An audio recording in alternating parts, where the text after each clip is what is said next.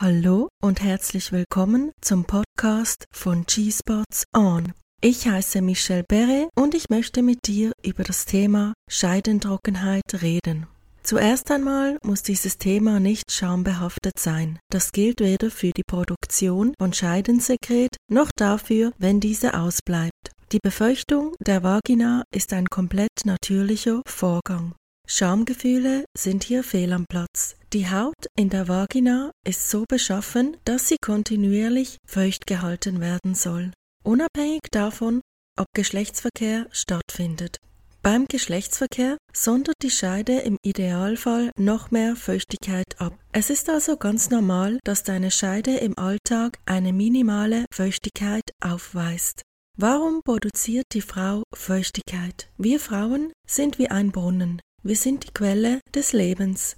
In uns ist diese Quelle drin und sie ist dazu da, um zu sprudeln. Wasser bedeutet Leben. Wasser bedeutet Erfrischung. Und diese erfrischende Quelle ist ein Segen für deinen Partner. Ich bin sogar der Meinung, dass du mit deinem Scheidensekret seine Eichel befeuchtest und pflegst, so dass sie nicht austrocknet. Dies ist vor allem für beschnittene Männer von Bedeutung. Umso mehr Freude du empfindest, umso stärker sprudelt diese Quelle. Und dies wirkt sich auf dich und deinen Partner aus. So kannst du dies auf der emotionalen Ebene betrachten. Du segnest und erfrischst deinen Partner, dass er mit neuer Energie in seinen Alltag starten kann. Dies ist einfach wundervoll. Stell dir vor, du würdest dich dafür schämen. Wie schade wäre dies. Und es gibt überhaupt keinen Grund dazu.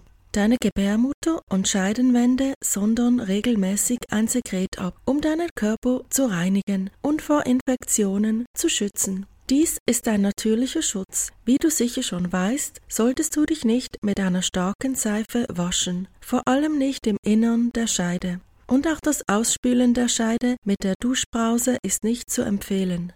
Nach der Periode reinigt sich deine Vagina mit dem Scheidensekret von selbst. Bei Bedarf kannst du die äußeren Geschlechtsteile mit einem sanften Naturöl wie zum Beispiel Kokos oder Mandelöl einstreichen. Um genügend Feuchtigkeit zu produzieren, solltest du genügend trinken. Am besten Wasser oder ungezuckerten Tee. Bist du nämlich dehydriert, ist dein Körper allenfalls gezwungen, das Wasser oder die Hydration für überlebensnotwendige Funktionen aufzusparen, darunter zur Blutverdünnung, Erhaltung der Organe oder Ausscheidung von Giften mit dem Urin. Solltest du dich während des Geschlechtsverkehrs besonders anstrengen oder schwitzen, empfehle ich dir, wenn möglich, eine Wasserflasche bereit zu halten und zwischendurch etwas zu trinken. Dies ist zudem eine gute Übung, mit deinem Partner über deine sexuellen Bedürfnisse zu sprechen. Erzähle ihm, dass du allenfalls zwischendurch etwas trinken musst, um eine Dehydration zu verhindern. Schlimmstenfalls kann es dir passieren, dass die Flüssigkeit in der Scheide plötzlich von deinen Scheidenwänden eingesaugt und nicht mehr nachproduziert wird. Das hört sich vielleicht verrückt an und möglicherweise bin ich die Einzige, die das erlebt hat. Aber mir ist das schon einmal passiert. Ein anderer Grund für Scheidentrockenheit kann in der Benutzung von Tampons liegen. Solange deine Blutung stark genug ist, damit sich der gesamte Tampon vollsaugen kann, verursacht er keine Probleme. Mit dem Schwächerwerden der Blutung solltest du auf die nächste kleinere Tampongröße umsteigen. Sobald der Tampon nicht mehr vollgesaugt wird, lohnt es sich, auf Binden oder Slip-Einlagen umzusteigen. Ansonsten saugt der Tampon Scheidenflüssigkeit auf und deine Scheide wird trockener als nötig. Dann benötigt dein Körper ein bis zwei Tage, um die Scheidenflora wiederherzustellen. Solltest du in dieser Zeit Geschlechtsverkehr haben, geschieht Folgendes.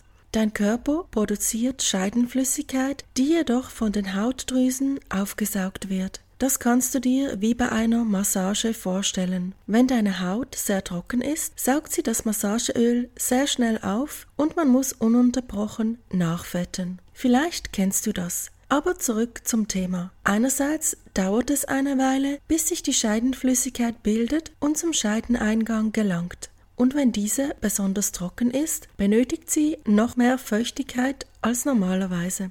Dies könnte dein Liebesleben unnötig erschweren und dich verunsichern, obwohl es eigentlich gar keinen Grund dazu gibt. Kommen wir nun zu einem spirituell-emotionalen Grund, der Zustand deiner Seele. Deine Seele ist wie eine Pflanze, die bewässert und genährt werden muss. Dies ist ein ganz natürliches menschliches Bedürfnis. Deine Seele kann verkümmern und zu einer Wüste mutieren, sofern du nicht genügend Liebe und Nähe erfährst. Dann trocknet sie aus und dies kann sich auf den Körper auswirken. Wenn du trockene Haut, Augen, Haare, Nägel oder dergleichen aufweist, kann dies auch ein Hinweis auf den Zustand deiner Seele sein. Frage dich, was du tun kannst, damit du emotional, geistig und körperlich genährt wirst. Was hilft dir, dich seelisch zu erfrischen und aufzutanken? Was gibt dir körperliche Entspannung? Und was regt dich geistig an und gibt dir neue Motivation? Dich um dich selber zu kümmern und Selbstliebe zu praktizieren, ist eine wichtige Voraussetzung für das Gelingen deiner Beziehung. Du kannst dich damit nicht nur selber ernähren, sondern dein Licht wird auch in deinem Umfeld erstrahlen. Auch verbunden mit deinem Innenleben ist eine weibliche Energie, die deine Hormonproduktion beeinflussen kann. Weiblich zu sein bedeutet, sich ab und zu zurückzuziehen, um neue Energie zu tanken. Auch wenn dein Alltag voller Verpflichtungen ist, am Ende deines Lebens wirst du dich nicht voller Freude daran erinnern, wie gut du deinen Aufgaben nachgegangen bist. Was wirklich zählt, sind die kleinen Dinge und dazu gehören Beziehungen. Und die wichtigste Beziehung, die du hast, ist die zu dir selbst. Diese darfst du pflegen. So kannst du ein strahlendes Vorbild für andere sein. Wir alle brauchen Vorbilder. Da du eine Frau bist, solltest du darauf achten, deine weibliche Energie zu nähren. Denn es ist deine Aufgabe, deine Beziehung und dein Umfeld mit deiner Weiblichkeit zu nähren und inspirieren.